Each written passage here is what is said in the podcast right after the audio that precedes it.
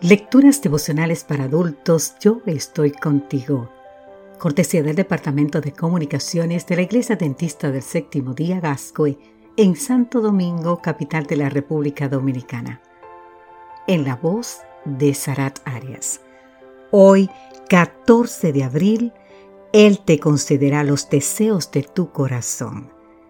En el libro de Salmo, capítulo 37, versículo 4 nos dice, Deleítate en el Señor, y Él te concederá los deseos de tu corazón. La historia de Louis eh, me parece muy inspiradora.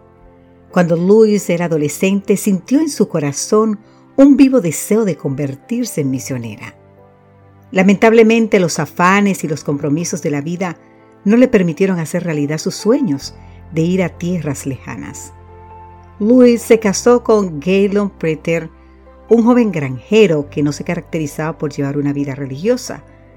Galen se volvió un alcohólico empedernido.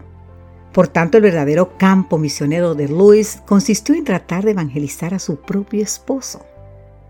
Tras muchos años de oración y de paciencia, Louis pudo llevar a Gallon a los pies de Cristo poco antes de que él muriera. A sus 66 años, ya viuda, Luis recobró el acariciado sueño de su juventud, ser misionera en el extranjero.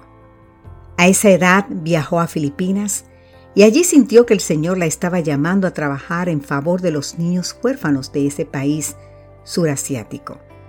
Cuando regresó a los Estados Unidos, vendió todo lo que tenía y con la ayuda de generosos donantes regresó a Filipinas para fundar el orfanato Jardín del Rey. Luis fue misionera en su casa y luego fue misionera en tierras lejanas. Al final de su vida pudo ver cumplido su sueño de juventud. En el ministerio de Luis vemos el cumplimiento de la promesa del Salmo 37.4. Deleítate en el Señor y Él te concederá los deseos de tu corazón. Dios le concedió a Luis el deseo de que su marido aceptara a Jesús como Salvador. Su trabajo misionero en casa produjo frutos dignos de arrepentimiento.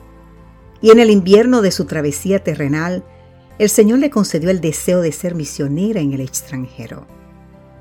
No hubo nada de egoísmo en los deseos de Luis. Sus metas estuvieron centradas en Dios y en su obra. Luis comprendió el significado de esta declaración inspirada Tan ciertamente como hay un lugar preparado para nosotros en las mansiones celestiales, hay un lugar designado en la tierra donde hemos de trabajar para Dios. Te invito a leer en el libro Palabras de vida del gran maestro de la autora norteamericana Elena Heather White, el capítulo 25, página 267. Luis trabajó arduamente por la salvación de su esposo. Querido amigo, querida amiga, ¿con quién estamos trabajando nosotros? Si nuestro deseo está en sintonía con el servicio divino, el Señor nos lo concederá. Esa fue la experiencia de Luis. Y sabes qué, también puede ser tu experiencia y la mía.